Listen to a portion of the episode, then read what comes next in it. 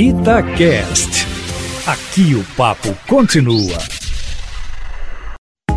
Itatiaia Carros, com Emílio Camanzi. Boa tarde, Emílio. Boa tarde a você, Júnior, e a todos que estão ligados aqui na Itatiaia. Emílio, a pandemia tem virado o mercado de automóveis de ponta cabeça, né? E a briga para conquistar a preferência do consumidor tá bem movimentada, hein? No mês passado, a Fiat foi a grande vencedora da corrida pela liderança nas vendas do mês ela emplacou nada mais, nada menos do que as três primeiras posições no ranking, com o Argo sendo mais vendido, seguido pela picape Estrada e fechando o pódio com o terceiro lugar do Mob.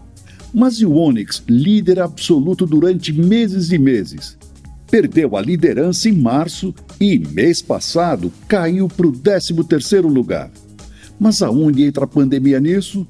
Entra na falta de semicondutores que o mundo está enfrentando exatamente por conta da pandemia, já que os fornecedores também tiveram que se adaptar às novas exigências sanitárias, prejudicando a produção. E ainda por cima, o Onix tem o dobro de semicondutores e módulos eletrônicos importados que os seus concorrentes, enquanto que a Fiat não depende tanto disso o que permitiu que sua produção continuasse num ritmo melhor. Mas é bom lembrar que essa comemoração pode ser passageira, pois a produção de semicondutores, principalmente na China, está caminhando para a normalidade e provavelmente, em pouco tempo, as coisas voltarão ao normal.